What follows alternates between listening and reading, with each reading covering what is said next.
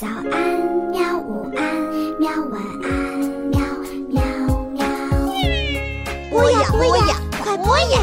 嘿咻，嘿咻。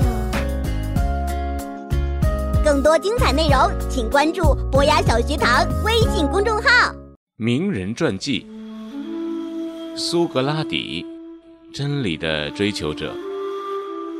傅佩荣著，朱瑟雷夫绘，读小库出品，博雅小学堂制作播出。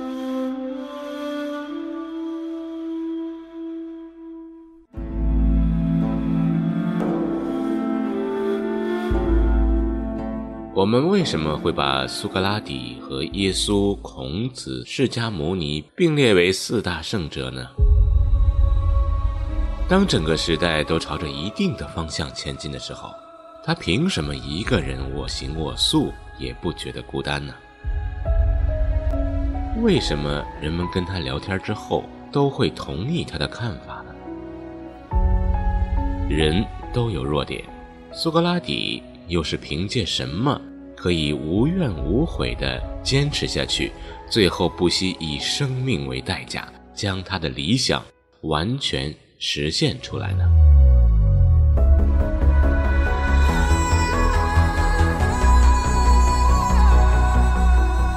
苏格拉底终其一生追求真理，他挑战权威，因为他用理性的态度面对一切。但是呢？他也肯定传统的意义，例如别人诬告他不信神，他却说：“我只是不相信奥林匹亚山上那些拟人化的神明，但是并不质疑宇宙中有伟大神明的存在。”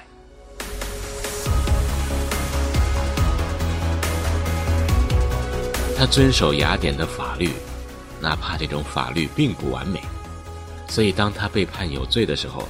他的学生设法买通狱卒，让他逃狱，苏格拉底却不肯走。他说：“我怎么可以越狱呢？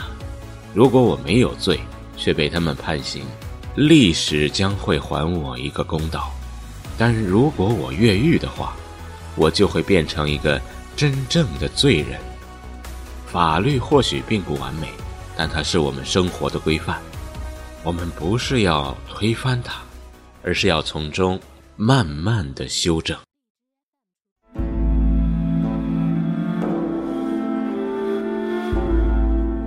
苏格拉底的学生们知道老师要被处死的消息，纷纷跑来看他，有的学生当场就哭起来了。苏格拉底说：“这是什么怪声音？”临死前也不准老婆和孩子来看自己。因为他不喜欢听到哭声。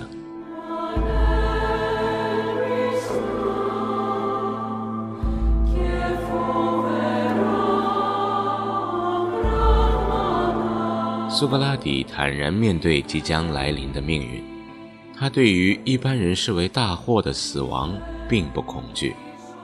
他在狱中曾和学生们谈到死亡，他说：“死后啊，可能会出现两种情况。”第一呢，是丧失一切知觉，好像在睡觉，而且这次睡觉不会做梦，那可真是舒服极了。第二种情况啊，是灵魂在人死后还继续存在，那么我就可以和历代圣贤住在一起了，也恐怕比和你们在一起要快乐得多。经过他的分析。死亡好像变成了一件愉快的事儿。时间到了，狱卒送来了毒酒。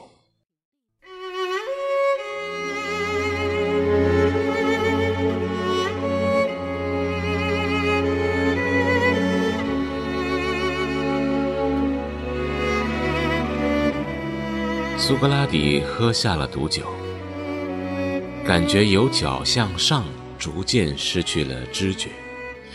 这个时候，他向随侍在旁的学生说：“我还欠医神一只鸡，请代为奉献。”原来，当时希腊的习俗是病愈的时候要向医神奉献，苏格拉底的意思是，以死亡当作病愈，表示灵魂获得了解脱。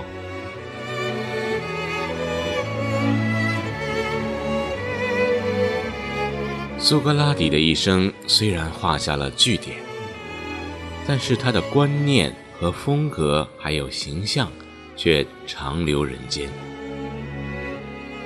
柏拉图说啊。我们所知时代的一切人中，苏格拉底啊是最善良、最明智，也是最正直的。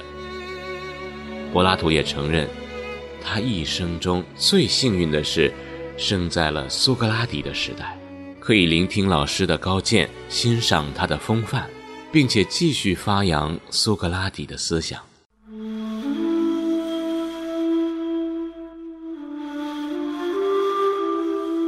雅典是西方文明的摇篮，苏格拉底呢，则是雅典人鲜活而又优雅的象征。